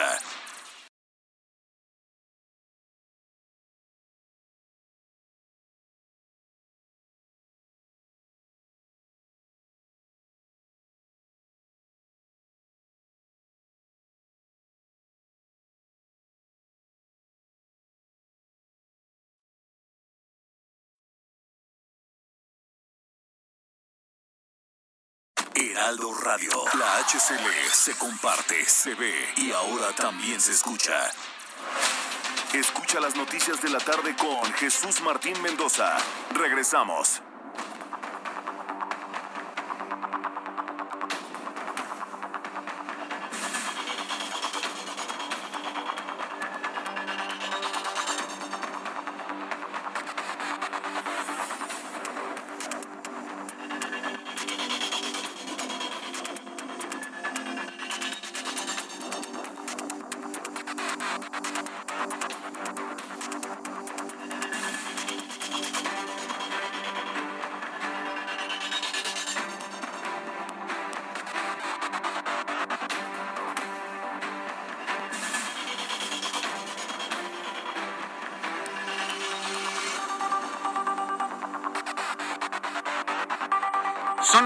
Media, las 19 horas con 30 minutos, hora del centro de la República Mexicana. Me dice Adrián Morales, Jesús Martín, ya me enojé con el presidente. Tenemos tres años enojados. Tenemos tres años enojados, pero bueno, ya no te enojes, ¿no? ¿Sabes qué? No vale la pena. También hay, que escoger las luchas, ¿no? ¿Para qué te enojas? No vale, no vale la pena. De lo que se trata es que termine su periodo y se vaya. Y eso es lo que están buscando los cubanos precisamente, que ya terminen su tiempo los castristas y se vayan. Que terminen su tiempo los canelistas y se vayan, se llega un proceso democrático de elecciones y Cuba cambie, ¿no? Ya nos, nos, explicaban varios analistas aquí que la pobreza que está viviendo la sociedad cubana no es por el bloqueo, es por las malas prácticas económicas, eh, prácticas económicas que han demostrado que no funcionan en la isla. Hoy el primer ministro está pidiendo a todos los que viajen a Cuba que se lleven todo lo que puedan. O sea, que se lleven, que lleven a Cuba todo lo que puedan, comida, alimentos de todo tipo, medicamentos, agua, enseres, todo absolutamente porque no hay nada en Cuba. Las manifestaciones desde el pasado domingo se suceden diariamente en varias ciudades cubanas y también en varias partes del mundo. En la línea telefónica, súbale el volumen a su radio. María Matienzo Puerto. Ella es escritora, escritora, periodista cubana, se encuentra en La Habana en estos momentos. Tuvimos la suerte de lograr este enlace telefónico hasta La Habana y nos va a comentar cuál es la situación que se vive en este momento en Cuba. Estimada María Matienzo Puerto, agradezco mucho a nombre del Heraldo de México esta comunicación en nuestras emisoras de radio. Bienvenida, buenas tardes. Muchísimas gracias a ustedes por la comprensión y por la visibilización de nuestra situación ahora mismo.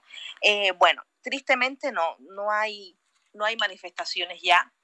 Han sido ahogadas en terror, y esa es ahora mismo la situación de Cuba. Hay una buena parte de la población tratando de negarlo todo, o sea, a, cuenta y riesgo de seguir en una normalidad que ya nunca va a volver. Y hay otra parte más grande aún de la población buscando a sus hijos, buscando a sus sobrinos, a sus primos, a sus amigos, en eh, lo mismo estaciones de policía que en centros de reclusión. También hay otra parte durmiendo mal y con miedo, porque eh, hay como una especie de patrullajes nocturnos donde sacan a las personas que una vez identificadas en los videos que fueron a las, a las manifestaciones, las sacan de sus casas, las desaparecen, eh, suponemos que estén en centros de reclusión también. Hay una otra parte llorando y penando, pensando que van a llevarse a sus hijos que están además en, edad eh, de servicio militar obligatorio eh, más los periodistas y la sociedad civil independiente que ya de alguna manera se había declarado abiertamente opositor al, al, a la dictadura y que estamos, bueno, sitiadas, rodeados por la policía, eh, con además fuerza excesiva. Nosotros aquí, por ejemplo, somos dos mujeres nada más y llegamos a tener hoy por la mañana siete hombres en la esquina, eh, cuatro vestidos de civil y dos uniformados con una patrulla tengo un amigo que tiene fuerza especial y todo afuera de la casa y es él y su pareja nada más. O sea, que eh, se está hablando incluso de condenar a personas a 20 años de privación de libertad solamente por haber gritado en la calle patria y vida. Patria y vida ha sido un grito que se empieza a esparcir por el mundo entero y, y nos ha llamado poderosamente la atención como con patria y vida se busca deponer como sea el castrismo, el canelismo y todas estas manifestaciones socialistas que han impedido la democracia en Cuba. Entiendo que se está haciendo una gran convocatoria para una protesta mundial. ¿Cómo va a ser esto? Ya de hecho, y en algunas partes del mundo hay manifestaciones a favor de la ciudadanía cubana, pero ¿cómo va esta convocatoria y qué es lo que se busca lograr, María Matías en su puerto? Bueno, yo no tenía conocimiento de esa convocatoria, tengo que decírtelo, porque mi acceso a Internet está bien limitado. De hecho, no puedo ver ni videos, no puedo transmitir videos, solamente es audio y texto. Em, pero bueno, qué bueno que esté pasando eso, ¿no? Si Cuba hasta ahora o el gobierno se ha erigido como el faro de la izquierda eh, mundial, que ahora nos erijamos nosotros como el faro de liberación de, de los yugos de izquierda, también está, es justo, ¿no? Vendría siendo una, una especie de justicia poética. Sí, no la merecemos. Sí, yo, yo, entiendo. Se, han generado una serie de frases como, por ejemplo, el pueblo tenía tanta hambre que nos comimos el miedo. Yo, yo creo que es una de las frases que van que, van a prevalecer en el tiempo y se van a convertir en parte de la historia. Sin embargo, el miedo prevalece. Y me, y me, está diciendo usted que en estos momentos todas las manifestaciones fueron apagadas por un terror. E, explíqueme esto, por favor. ¿Cómo fue ese terror? ¿Quiénes generaron esto?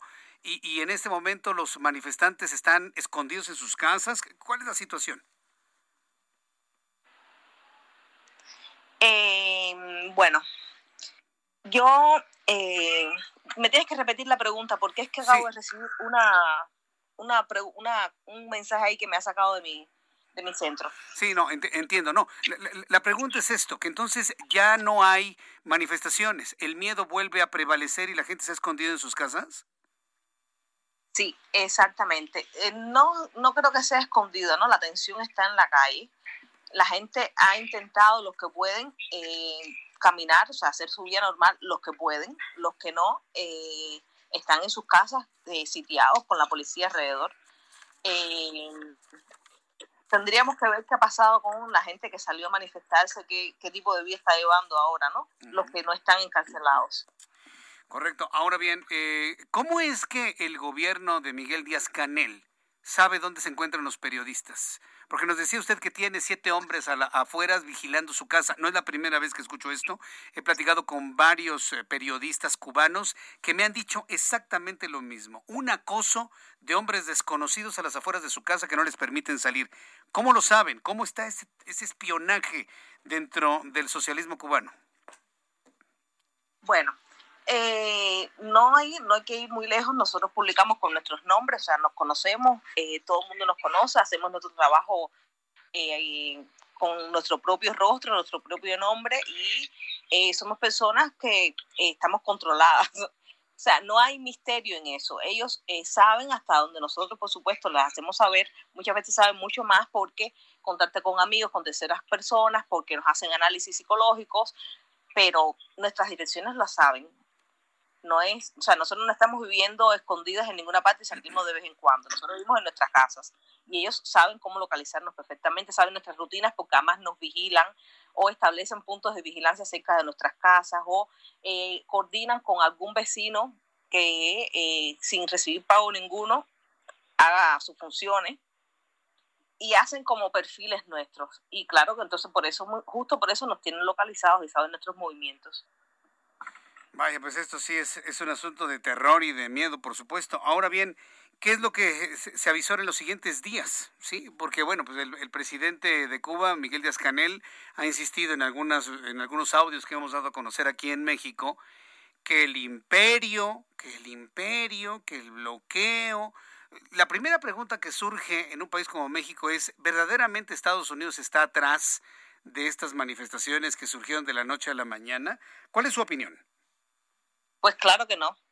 Lo que pasa es que ese, siempre ha sido el, eh, la justificación que ellos han buscado para eh, esconderse de su inoperancia gubernamental, de su mala administración, de su corrupción, además de sobra. Eh, hay documentos que lo acreditan, ahí están los Panama Papers, donde están casi todos metidos, y de los que uno aquí no puede publicar absolutamente nada porque no tiene tampoco manera de corroborar, pero sabemos quiénes están detrás ahí las empresas fantasmas que hay en Panamá, por ejemplo. Pero, o sea, a ellos les conviene tener este enemigo eh, a quien culpar todo el tiempo, sin tener en cuenta todo lo que hemos pasado nosotros y que además se ha agudizado en los últimos dos años con la pandemia. Porque en algún momento tuvimos la válvula de escape de poder salir y poder importar con 20 limitaciones, pero bueno, se hacía algo. Ahora ni eso. María Matienzo, eh, hoy en nuestro resumen inicial de noticias comentamos, informamos lo dicho por el primer ministro cubano Manuel Marrero, quien estaba pidiendo a todos los viajeros que lleguen a Cuba, porque entiendo que los viajes no han sido suspendidos a Cuba, que todos los viajeros que lleguen a Cuba pueden llevar todo lo que puedan, toda la comida que puedan, todos los productos de aseo, todos los medicamentos, sin límites de carga dice que hay un momento de extrema escasez y malestar social que detonó una ola inédita de protestas en todo el país.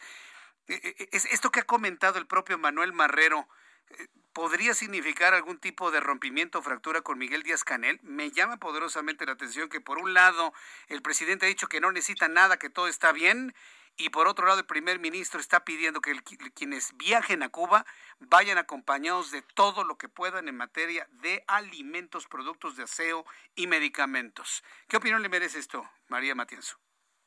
No se deje engañar, es una misma estrategia pero además eso es resultado de las presiones que han ejercido los cubanos tanto de adentro como de afuera. Los cubanos salieron pidiendo libertad y un cambio de gobierno, es cierto, pero lo que empujó todo eso fue que hubo un pico la semana pasada de muertos en Matanzas, en, Ciudad Ávila, en Cienfuegos, y los cubanos de afuera y de adentro eh, empezaron a proponer vías para introducir comida y, medicamentos personales. Ellos, justo la semana pasada, habían disminuido, en vez de, ante estos pedidos, en vez de aumentar y tomar esta medida, aumentar los equipajes y disminuir los aranceles, habían disminuido los equipajes y habían aumentado a 15 días en la cuarentena que debían pagarse los cubanos si viajaban a Cuba. Mientras los rusos campeaban como turistas en esas mismas ciudades donde estaban subiendo los casos de contagio por el nuevo, por el nuevo, eh, por la nueva cepa de, por la cepa delta. Y justo esas eran las demandas que tenían los cubanos, no otras. Que ellos han tenido que ir renegociando y cambiando su discurso porque aquí ellos, es verdad, ahogaron esto con terror, pero también había mucha gente dispuesta a seguir protestando. Bien, María, eh, finalmente preguntar, las cosas en San Antonio de los Baños, al sureste de La Habana, eh, ¿cómo se reportan? ¿Con tranquilidad? ¿Sigue habiendo alguna que otra manifestación o ya nada por completo? Ya aquí no hay tranquilidad en ninguna parte de la isla. En San Antonio de los Baños lo dudo. Eh, el corte de Internet eh, ha hecho que perdamos la comunicación con casi toda la isla. Es, nos llega la información muy de manera muy interrupta, muy, muy caótica. Ellos se han encargado de diversar, ellos son los dueños de todos los medios y por tanto y demás distribuyen la información que quieren. Y San Antonio de los Baños ahora mismo es una de las partes más eh, aisladas de toda la isla.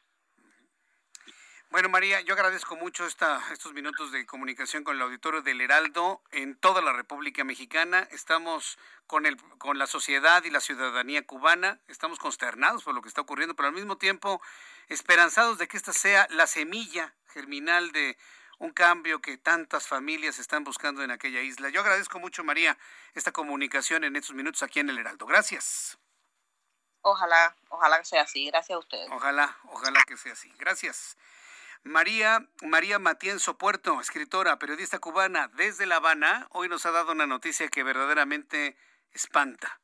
El terror y la presión del gobierno comunista cubano han acabado con todas las protestas y todas las manifestaciones. Y además hombres y mujeres de comunicación asediados en sus casas. Asediados en sus casas. Yo no puedo comprender, hasta este momento no he leído a un solo defensor del socialismo y el comunismo que defienda este tipo de atrocidades a la sociedad cubana. No he leído uno solo. ¿Se les cayó el Internet o qué? ¿También tuitean y whatsappean desde La Habana o qué? Parece que se les cayó el Internet a los socialistas y comunistas mexicanos que defienden a capa y espada la dictadura eh, castrista disfrazada ahora de canelista. No, no, no, qué cosas tan, tan tremendas, ¿no? Y mire lo que dijo, ¿no? María, no todos los medios y más importantes están cooptados por el gobierno y dicen lo que quieren. Y mire, yo no voy a hacer ninguna comparación, México no es como Cuba, pero nada más ve usted el canal 11 y ve usted el canal 22. Pasquín, Pasquín, la repetición de la mañanera todo el tiempo con hombres y mujeres que se la viven alabando, ya sabe usted quién. No, no, no, qué cosa más espantosa. Qué tristeza ha sido esos dos canales culturales independientes, otrora culturales e independientes. Una, es una verdadera pena, pero yo espero que vengan momentos o tiempos en los cuales se recupere esa cultura que tenían esos dos canales de televisión. Hablando precisamente de esto, esta, esta semana precisamente fue cuestionado el presidente de la República sobre el asesinato de activistas. Y él dijo que esa era propaganda de sus adversarios. Propaganda de sus adversarios. Y culpó al periódico Reforma de estar haciendo propaganda de adversarios. Pero la realidad es una. Hay asesinato de varios activistas, inclusive activistas medioambientales. Tengo en la línea telefónica a Gustavo Alanís, director general del Centro Mexicano de Derecho Ambiental, a quien yo le agradezco estos minutos de comunicación con el Heraldo Radio. Estimado Gustavo Alanís, bienvenido. ¿Cómo estás, Jesús Martín? Buenas tardes, un gusto estar contigo y con todo tu auditorio. Ahora que tenemos este tema muy sensible debido a lo ocurrido una de, de estas mañanas en esta semana, Sabemos que en 2020 asesinaron a 18 defensores del medio ambiente en México, en un ambiente donde prevalece la violencia estructural y generalizada en contra quien defiende pues nuestro patrimonio de naturaleza. ¿Cómo lo están viendo ustedes en el Centro Mexicano de Derecho Ambiental esta terrible realidad? Sí, así es, Jesús Martín. Eh, como tú bien lo dices, es eh, terrible. Y la semana pasada, justamente en un evento que tuvimos en la Suprema Corte de Justicia de la Nación con algunos de los ministros, eh, una de las preguntas que nos hicieron fue, ¿por qué hay que proteger a los defensores ambientales? Y esto obviamente se dio en el marco de un eh, seminario internacional de la Comisión de Derecho Ambiental de la Unión Mundial para la Conservación de la Naturaleza.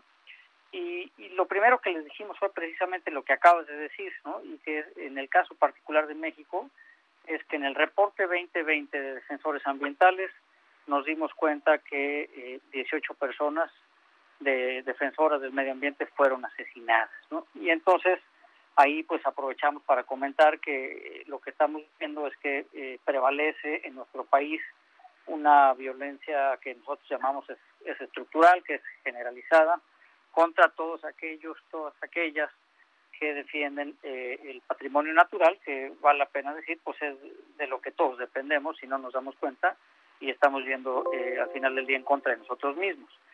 Y entonces eh, comentábamos eh, también que pues es muy importante que nuestro país eh, necesitamos, digamos, un México donde existan eh, garantías efectivas de respeto y de protección de los eh, derechos humanos ambientales, como sería el caso del derecho humano a un medio ambiente sano, que está consagrado en el cuarto constitucional.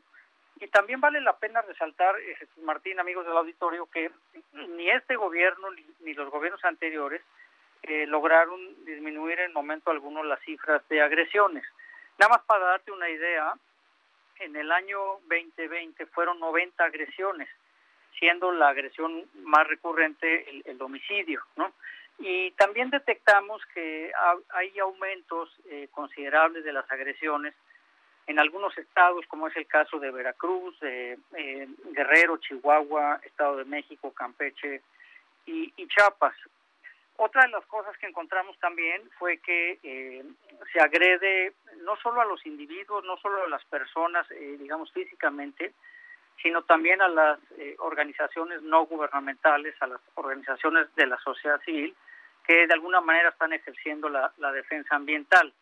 Y cuando nos preguntan dónde se generan la, las agresiones, cuáles son los sectores donde está esto más presente, eh, pues hay dos sectores eh, que resaltan particularmente. El primero es el sector forestal, por el tema de la, de la tala clandestina, con un 24%, y también el sector de vías de comunicación con otro 24%.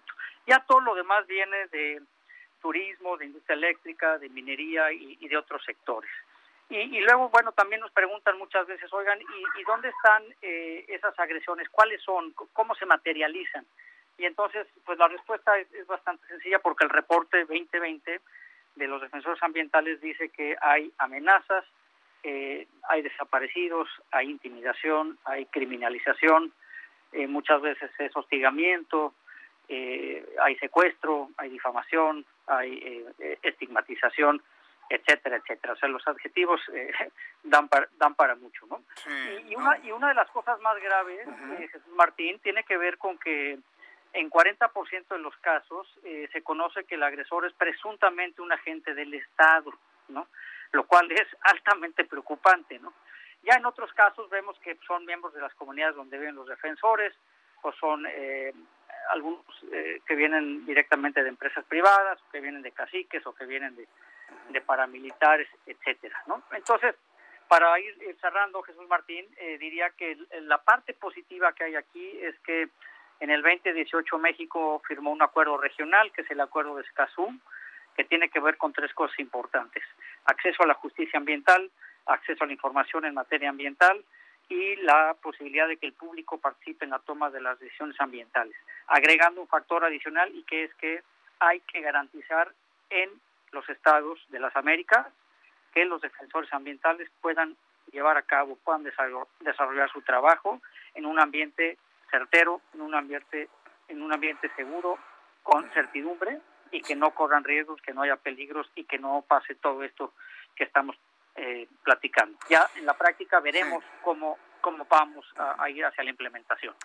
Bien, pues yo le agradezco mucho el que me haya tomado la llamada telefónica. Yo, agradezco infinitamente esta comunicación y estaremos, eh, Gustavo Lanís, en contacto en una oportunidad futura. Muchas gracias, Gustavo Lanís. Muchas gracias, Martín. Y nada más quiero cerrar diciendo un par de cosas que son importantes. Eh, es muy eh, básico que el Estado mexicano fortalezca el mecanismo para la protección de defensores de derechos humanos y periodistas, porque también van de la mano y que podamos tener en México eh, una, eh, que podamos construir, digamos, que podamos implementar y supervisar una política pública integral de protección a los defensores ambientales. Muchas gracias por la oportunidad, Martín. Buenas tardes. Muchas gracias, que le vaya muy bien. Es Gustavo Lanís y sí, pues tiene toda la razón. Gracias, Gustavo Lanís. Son las 7.51. Tiene toda la razón del mundo, porque le voy a decir lo siguiente. Todos los activistas están en la mira, ¿eh? Todos los activistas de uno u otra cosa están en la mira de este gobierno que no está dispuesto a que nadie les critique sus cosas. ¿Sabe por qué le digo esto? Ahí le va la siguiente noticia. Noticia de último minuto. La Fiscalía General de la República, otra vez la Fiscalía, la de Alejandro Gersmanero, ya chole, ¿no? La Fiscalía General de la República abre carpetas de investigación contra Isabel Miranda de Wallace Isabel Miranda de Wallace es una mujer que ha cuestionado duramente la procuración de justicia en este país, tanto local como federal, a raíz del asesinato de su hijo. Ha cuestionado duramente que quieran liberar a los asesinos de su hijo. Ha emprendido acciones para defendernos del secuestro. Ha revelado cifras verdaderas de violencia y secuestro en este país. Ah, bueno, pues ahora la va a investigar la Fiscalía General de la República por simulación de pruebas y tortura. ¿Cómo la ve? ¿Ese es el gobierno que queríamos? ¿Un gobierno que persiga a quienes osan criticarlos? Ayer tuve a Isabel Miranda de Wallace en el estudio del Heraldo Televisión. Ayer precisamente en el Heraldo, Isabel Miranda de Wallace denunció la intentona de liberar a esta mujer Brenda, que está acusada de secuestro y asesinato de su hijo, Hugo Alberto. Eh, Brenda Quevedo, gracias, gracias Ángel. Brenda Quevedo, de estar acusada de secuestrar y asesinar a su hijo. Ayer presentó las pruebas.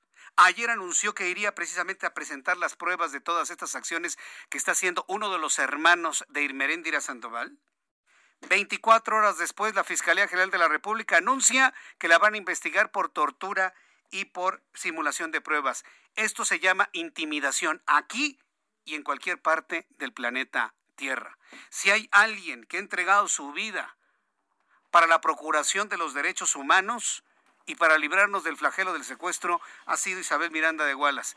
Y no le gusta a alguien por ahí que le estén cuestionando sus datos, hoy la están persiguiendo por tortura y simulación de pruebas. Voy a buscar a Isabel Miranda de Wallace mañana en televisión o en radio, donde nos pueda contestar para que nos dé una reacción a esto que está anunciando el amigo del presidente porque no es la Fiscalía General de la República. Yo estoy seguro que hay mucha gente allá adentro que no está de acuerdo con esas prácticas. Pero bueno, le tendré toda la información. En fin, con esta noticia nos despedimos el día de hoy. Yo le invito para que nos encontremos mañana nuevamente a las 2 por el 10, a las 2 de la tarde por el canal 10 de su televisión, a las 6 de la tarde en el Heraldo Radio 98.5 de FM en la capital de la República y en todas las frecuencias del Heraldo Radio en el país. Yo soy Jesús Martín Mendoza por su atención. Gracias y que tenga usted muy buenas noches. Esto fue Las Noticias de la Tarde con Jesús Martín Mendoza. Heraldo Radio, la H que sí suena y ahora también se escucha. Even on a budget, quality is non-negotiable. That's why Quince is the place to score high-end essentials at 50 to 80% less than similar brands. Get your hands on buttery soft cashmere sweaters from just 60 bucks, Italian leather jackets, and so much more. And the best part about Quince, they exclusively partner with factories committed to safe, ethical, and responsible manufacturing. Elevate your style without the elevated price tag with Quince. Go to quince.com slash upgrade for free shipping and 365-day returns.